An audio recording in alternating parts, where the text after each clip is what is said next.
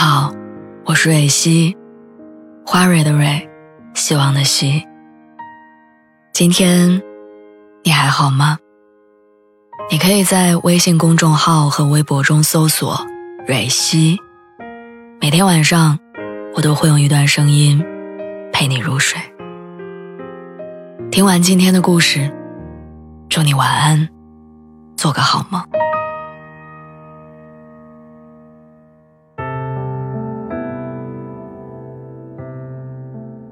那个影响你吃饭睡觉的人，他爱你吗？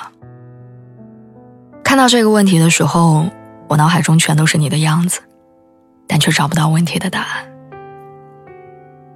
今天是我喜欢你的第二百三十一天，也是你不喜欢我的第二百三十一天。我知道单恋很苦，但我没想到他这么苦。你知道我有多喜欢你吗？我为了了解你的喜好，我把你所有的朋友圈都翻了个遍。我知道你喜欢篮球，我把 NBA 五年内的经典比赛都看了一遍。我比高考还认真的背下了每一个球星的名字、爱好跟他们擅长的。为了避免错过你的消息，我把你设置成星标好友，把你的聊天置顶。你还记得圣诞节那天我给你发的那句“圣诞快乐”吗？其实我本来写了一条好长的微信要发给你，但我特别怕太多让你觉得烦，所以删删改改，最后只剩下了“圣诞快乐”。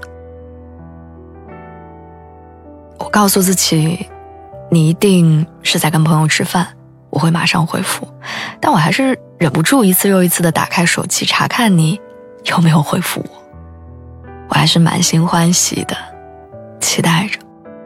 一句话，甚至一个表情包都行。但我等到凌晨四点，等到第二天醒来，等到第二天又天黑，我都没有等到。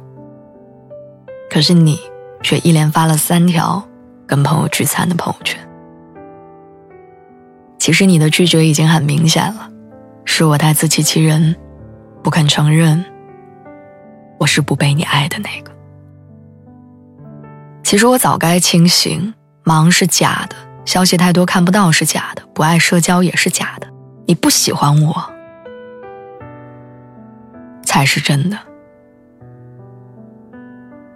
趁着天还没亮，趁着泛滥的情绪还没消退，我得逼自己把你的微信删掉。